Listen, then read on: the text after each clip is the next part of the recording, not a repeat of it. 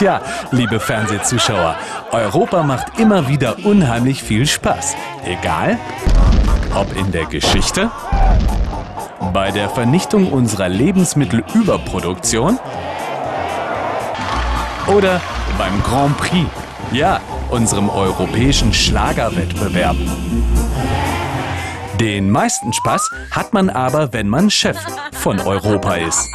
Da kann man zum Beispiel einen Vertrag machen, der den Geist der Notwendigkeit einer Einigung heute noch einmal unterstrichen hat.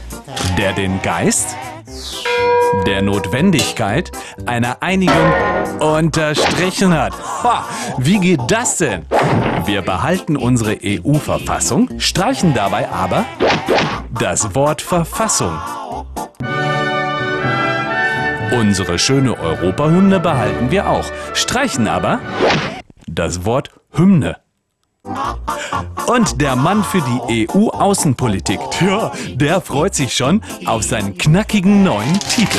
Hoher Vertreter der EU für Außen- und Sicherheitspolitik. Hm, Jetzt hat er den längsten.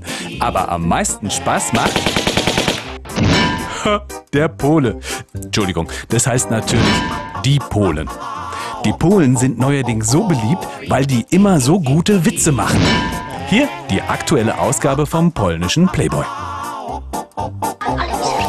Kinderstars von früher, nur zum Spaß, zu Staatschefs zu wählen, das muss man erstmal bringen. Und nächste Woche fordert Polen, das Stimmrecht in Europa nach der Größe der Politiker zu verteilen. Wenn nicht wieder der Theo kommt und Körperwitze verbietet. Naja, mal sehen.